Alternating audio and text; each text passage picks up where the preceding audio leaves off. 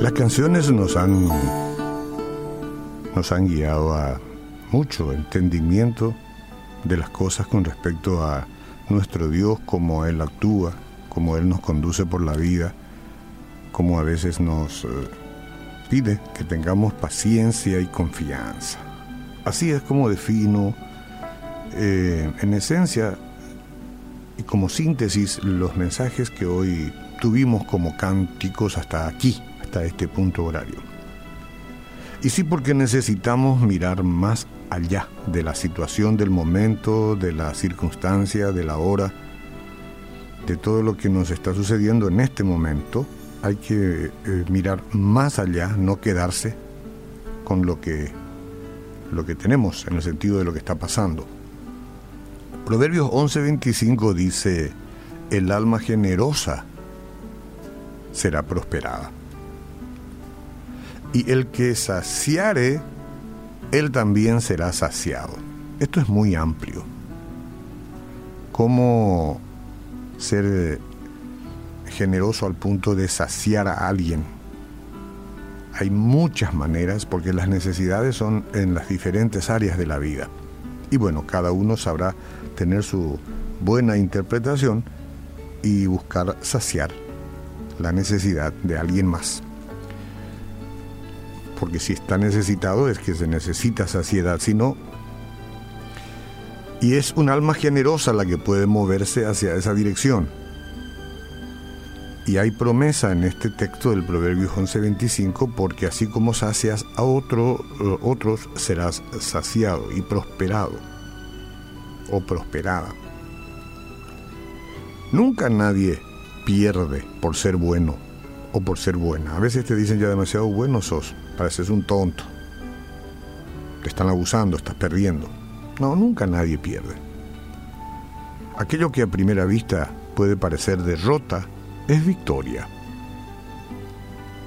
Si la consecuencia es haber extendido la mano a quien necesita ayuda, lo que parece derrota es victoria.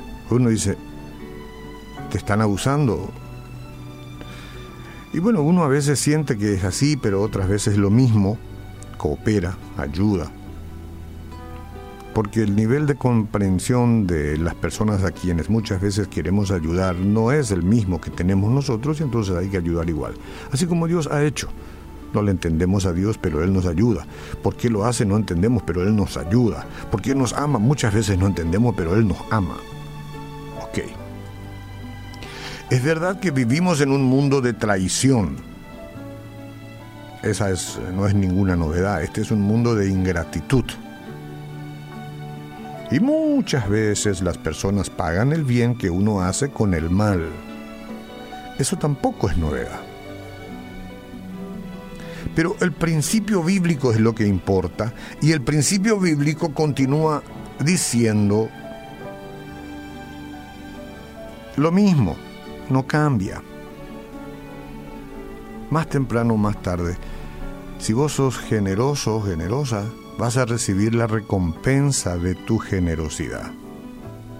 Hoy, bueno, todo puede parecer incluso hasta derrota, pero si tienes paciencia, muy pronto, allá a la vuelta de la esquina, del otro lado de la curva, porque la vida es una carretera con muchas curvas. Por ahí vas a encontrar la recompensa de tu generosidad. No te quepa dudas. Lo que siembras cosechas.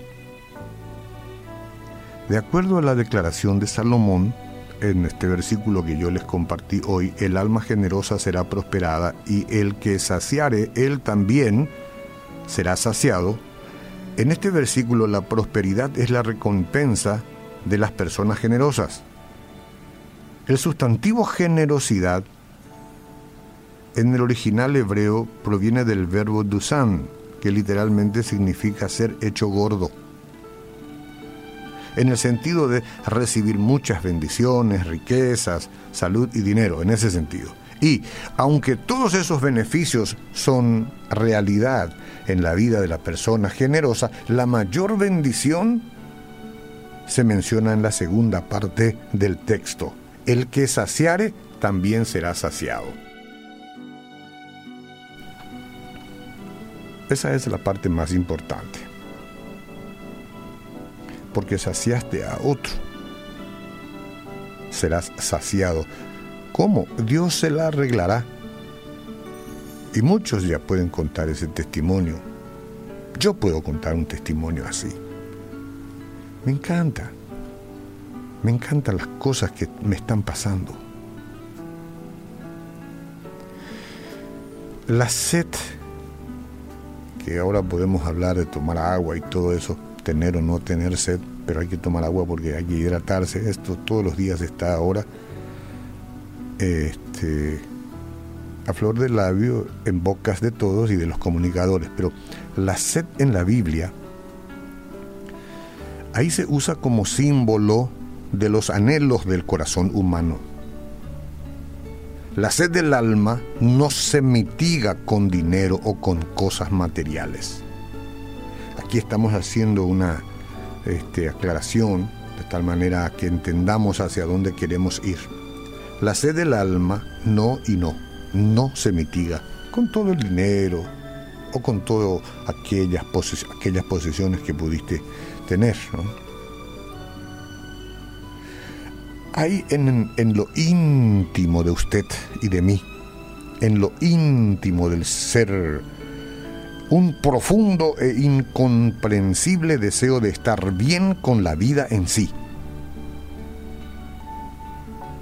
El ser humano tarda un poco en entender que ese deseo es el anhelo natural de estar en paz con Dios. Tarda Pero esa es la sed. Ese es el anhelo de estar en paz con Dios. Lo otro que hablamos en materia de recibir cosas, de acumular dineros o posesiones, es un asunto que confunde a la gente. Todos pelean por eso, luchan por eso. Y bien, el que logra, logra, pero más tarde o más temprano se da cuenta que no es eso lo que sacia la sed. La sed es saciada cuando el anhelo natural que tenemos de estar en paz con Dios se logra y eso únicamente cuando tenemos a Cristo, el que nos justifica delante de Dios, el que nos perdona y el que registra, digamos así, nuestros nombres en el libro de la eternidad. Ah, ahí sí. Por eso que una persona egoísta se torna en el centro del universo, busca todo para sí, no tiene la capacidad de mirar fuera de su pequeño mundo de ambiciones personales. Esa manera de ver la vida lo transforma en un remolino de traumas y complejos que no le dejan ser feliz. No es feliz. Todas las aguas del mundo no son suficientes para calmar la sed de su corazón. ¿Se entiende hasta aquí? Porque es importante esto la paz con Dios. Cuando una persona deja de beber ella sola y se preocupa en dar de beber a otros, descubre que finalmente encontró lo que tanto buscaba. Lo que tú recibes es proporcional a lo que tú entregas. Por eso eh, hoy miércoles, un día caluroso, una oportunidad Vamos a hacer de todo lo que resta de este día y de la semana días de generosidad. No solo con las cosas que poseemos, ¿eh? sino también este, con tus sentimientos. Porque el alma generosa, esa es la que será prosperada. Y el que saciare a otro, él o ella también serán saciados.